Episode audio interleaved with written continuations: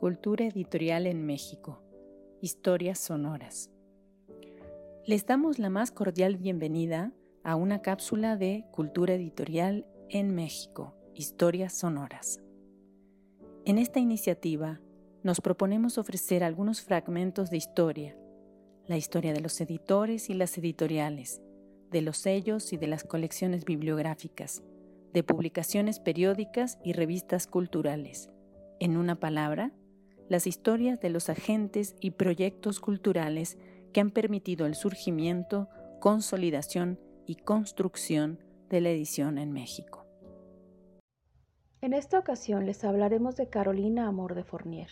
La investigación es de Jorge Avendaño Inestrillas. La lectura del texto corrió a cargo de Erika González León.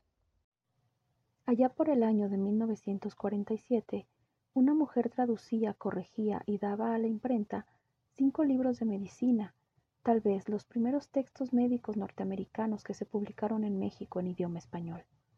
Nacida en el seno de una antigua familia mexicana, Carolina Amor de Fournier es, sin duda, una de las pocas mujeres que desde esos modestos principios llegó a fundar y dirigir una de las casas editoriales más importantes en nuestro país, Ediciones Científicas la prensa médica mexicana SADCB. Graduada en el Colegio de las Damas del Sagrado Corazón, amplió sus estudios en Europa. A su regreso, tuvo que enfrentar cambios económicos en su familia, los cuales la llevaron a trabajar en un medio poco acostumbrado a la presencia femenina. Se inició en el periodismo como colaboradora del diario Excelsior y del semanario Revista de Revistas. Pronto tuvo oportunidad de colaborar con el maestro Carlos Chávez en las tareas de difusión cultural en el entonces llamado Departamento de Bellas Artes. Se hizo cargo de las exposiciones de pintura y de allí pasó a fundar la primera galería privada de arte que tuvo la Ciudad de México. En marzo de 1935 abrió la Galería de Arte Mexicano.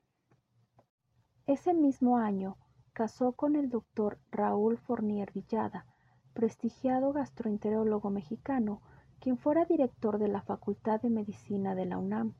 Se convirtió en su colaboradora al hacerse cargo de la publicación de una revista de medicina que el propio doctor Fournier, junto con un grupo de discípulos, había fundado como órgano de difusión del Centro de Atención para Enfermos Pobres, CAMEP uno de los primeros esfuerzos que se hicieron en México con la idea de establecer un seguro médico de tipo social. La señora Fournier había iniciado en París estudios de artes gráficas. Para ampliarlos, se inscribió en la Escuela de Artes del Libro, dependiente de la SEP, en la cual recibió el título de maestra en ediciones y en donde con el paso del tiempo llegó a ser maestra y directora. Su interés por las tareas editoriales la llevó a publicar en 1944 la revista Nutrición, traducida de una similar norteamericana. Así empezó su relación profesional con los médicos mexicanos de aquellos tiempos.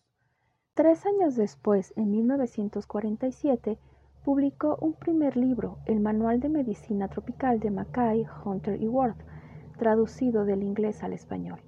Es interesante señalar que con esas publicaciones se abrieron los cauces de una nueva corriente en la literatura científica en México, en una época en que los médicos y los estudiantes de medicina estaban más acostumbrados a leer y estudiar en libros venidos de Francia.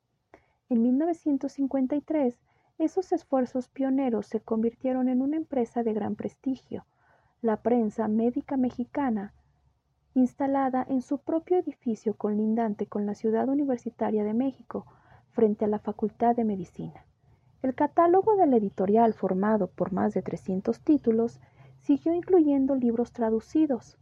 Sin embargo, junto a ellos empezó a aparecer un creciente número de libros de autores mexicanos, médicos brillantes, que encontraron en la prensa médica mexicana un estupendo foro desde el cual dar a conocer los adelantos de la medicina mexicana. Durante toda su vida la señora Fournier dedicó la mayor parte de su tiempo a editar libros de medicina. Vale la pena destacar que sin ser médica supo realizar una tarea de difusión de gran trascendencia para la medicina mexicana. No hay duda de que muchos diagnósticos, muchas medidas terapéuticas, muchas intervenciones quirúrgicas fueron conocidas a través de los libros que pasaron por sus manos y que ella contrató, revisó y financió bajo el sello editorial de la prensa médica mexicana. Ella misma gustaba de definir esa tarea con una frase del famoso cirujano inglés William Osler. Cito, la felicidad consiste en seguir una vocación que satisfaga el alma. Yo trabajé a su lado durante 35 años si tuviera que escoger los rasgos sobresalientes de su personalidad, escogería dos de ellos. La inagotable fuerza y vigor físico que desplegó durante el tiempo en que permaneció al frente de su editorial y que solo se agotó al sufrir una seria enfermedad. Y por otro lado, su energía espiritual, una gran disciplina personal, una firme decisión para dirigir y un valor y una audacia que la llevaron a realizar una labor extraordinaria dentro de la industria editorial mexicana.